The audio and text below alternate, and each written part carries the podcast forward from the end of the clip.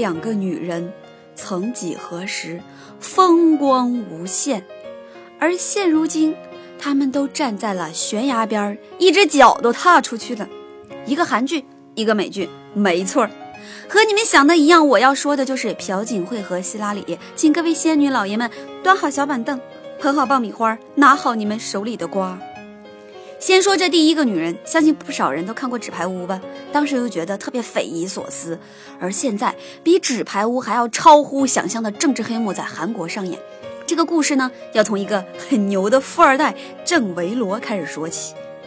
他以马术特长生的身份进入原本并没有这个专业的韩国名校梨花女子大学，飞扬跋扈，不上课不考试，不给他高分，那教授就得辞职，引起公愤呐。在巨大的舆论压力下，校长都辞职了，而郑维罗呢，却在 Facebook 上面炫富，还傲娇地说：“你们这些 loser，要怪就怪自己父母，姐家里就是有钱，这就是实力，思密达。”韩国各路记者都看不下去了，各种调查，而这名富二代就是朴槿惠的好闺蜜崔顺实的女儿，结果大家都懂了吧？一切就这样被挖出来了。说的最多的就是崔顺实修改朴槿惠的 N 多份演讲稿，朴槿惠对他事事请教，言听计从。更离谱的是，崔顺实的父亲是一个邪教头目，据传会跳大神，还能通灵。作为一名无神论者，米多多是怎么也想不明白为什么会相信他呢？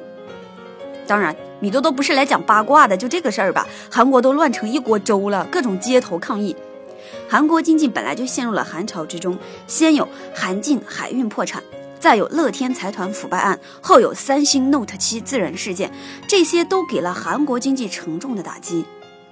那受到韩国政治风波对货币和股市的影响，韩元和韩国股市本周双双下挫，韩元对美元跌至三个半月新低，股市向七周低点靠拢。那按照一般的套路，就现在这个剧情，也许更糟糕的还没发生呢。我们坐等。我要说的另一个女人呢，是美国总统候选人希拉里。下周二就是美国大选日了，阿桑奇又爆出了希拉里的邮件丑闻，FBI 妥妥的又重启了对希拉里邮件的调查，真是什么仇什么怨呢？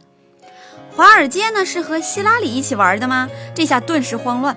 纷纷抛售美国股票，涌入日元，买入国债，而美元大幅下跌，对墨西哥比索成了重灾区，而美元指数狂跌近五十个点。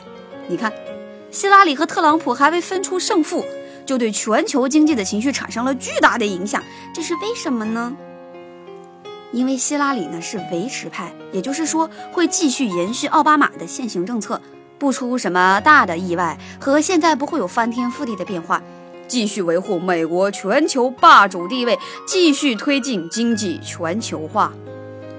而特朗普呢，是个全盘颠覆派，他认为美国人应该把力量从全球收回美国，过好自己的好日子，完事儿，闷声发大财。什么其他国家，什么世界领袖，Who care？主要呢是特朗普有两大经济政策，足以让全球经济崩溃。一个是搞经济逆全球化，要进行贸易保护，比如说对中国和墨西哥产品征收百分之四十五的关税。What？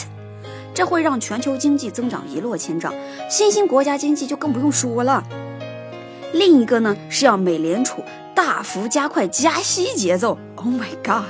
美国高达四万亿美元的 QE 加快回收，不单是美国股市债市，全球股市债市汇市都得崩溃。你先崩，你崩完了我再崩。美国选民多纠结呀！你说选谁好呢？对于政治问题呢，我们就不多说了。但是就目前的状况来说呢，希拉里也好不到哪里去。可敌人的敌人就是自己人啊！特朗普获胜的可能性仍然很大呀。那么在下礼拜二之前，还将发生什么惊人的剧情呢？真是不要太精彩哦！好啦，今天就说到这里了。如果大家有什么感兴趣的话题，不要忘了告诉冰雪聪明秀外慧中的米多多哦。